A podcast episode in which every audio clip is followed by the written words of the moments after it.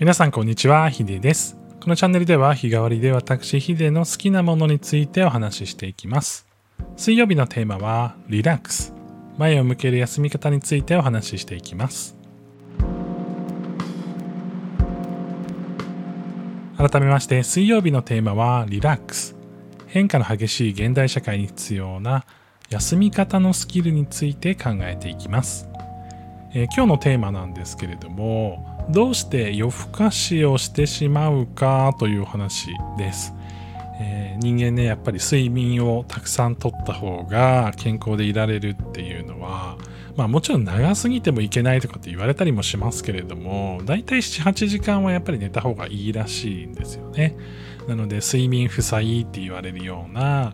こう物が溜まっていかないように早寝早起きを心がけるっていう方もね結構たくさんいるんじゃないかなっていうふうに思ってるんですけれどもなんかこういろいろあって夜更かししてしまいがちなんですよねっていう方も結構いるんじゃないかなと思うんですよ。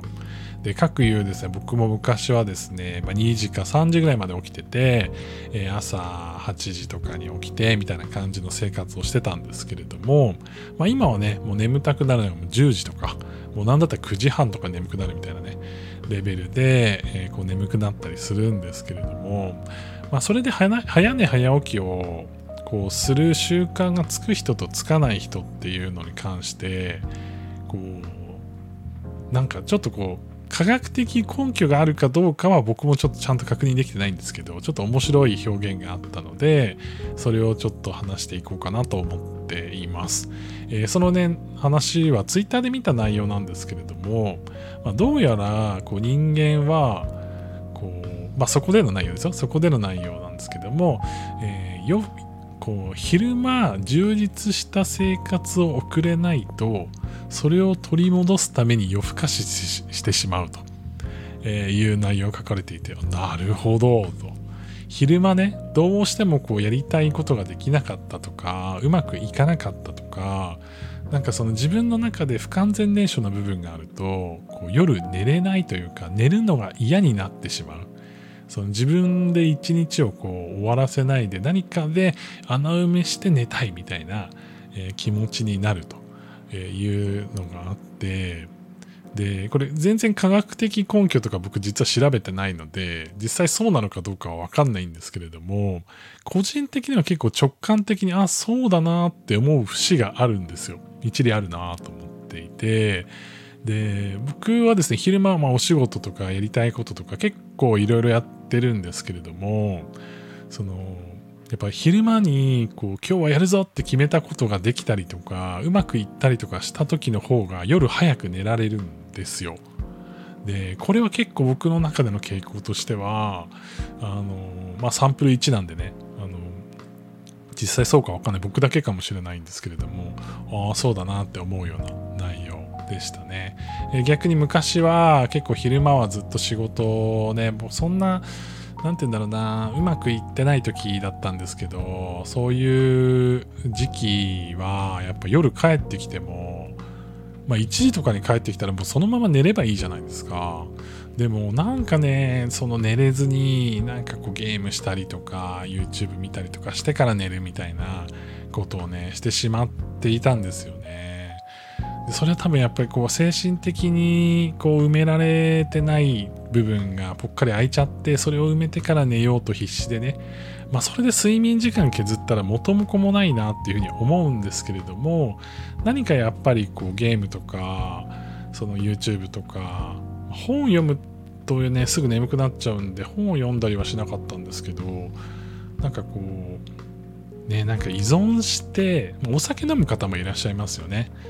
そういうなんか晩酌しないと寝れないみたいな、まあ、そういう方もいると思うんですけど何かに依存してから一日を終わらせるみたいなことをやっぱ人間したくなるんじゃないかなっていう気分になるんですよね。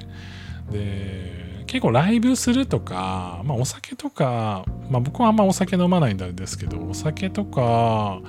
まあ、僕みたいにゲームやってとかってよりは、まあ、おそらくそのスタンド FM みたいな音声配信プラットフォームで配信したりとかなんか誰かとね誰かのその収録を聞いてポッドキャスト聞いて、まあ、それでね満足して寝るとかなんかこう新しい形で自分の癒しとか依存先っていうのをちゃんと見つけて、まあ、それを持ってこう一日を終わらせるみたいなね流れが作れていくと昼間の効率も上がってそのだんだんとねその仕事もうまくいくようになって、えー、何も依存しなくても夜寝れるようになってみたいな感じになるんじゃないかなっていうふうに思っていて僕の場合はスタンド FM っていうこう音声配信アプリがまさにそれだったんですよ。実際に仕事忙しすぎてあの会社お休みして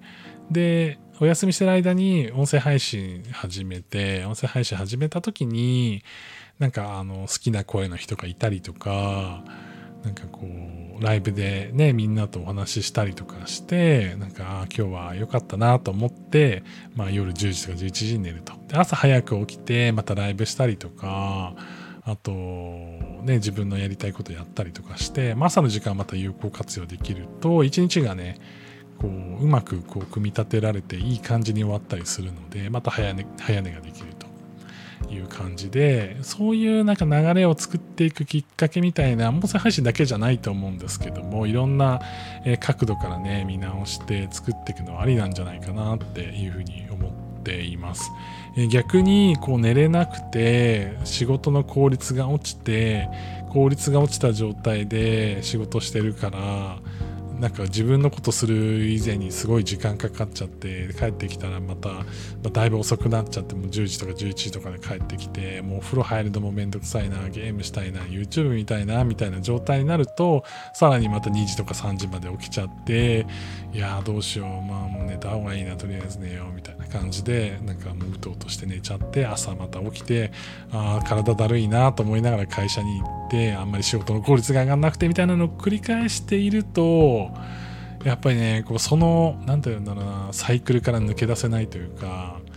こうよくこう睡眠って睡眠負債とか借金に例えられるんですけどこうまさにねその貧困のループみたいなことがその睡眠では起きやすいんですよね。そう寝なければパワーが出ないパワーが出なければ寝れないみたいな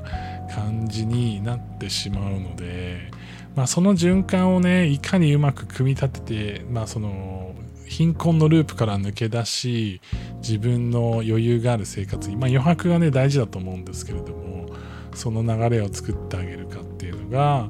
まあ、この体をいたわりつつ自分でやりたいことをやるっていうことに対しては近道なんじゃないかなっていうふうに改めて思いましたね。いやなんかなかなか最近はあの充実していて夜寝れる回数が多くなってきたのでえこのね、ペースを崩さないように頑張っていきたいなと思っています。皆さんのね、睡眠事情とか、えー、なんかこう、こういうのやってますよとかね、例えばアロマ炊いてますよとかね、なんかそういうなんか睡眠事情でなんかやってることとかあれば、ぜひ教えていただきたいなというふうに思います。コメントなどいただけたら嬉しいです。それでは皆さん良い一日をお過ごしください。ヒデでした。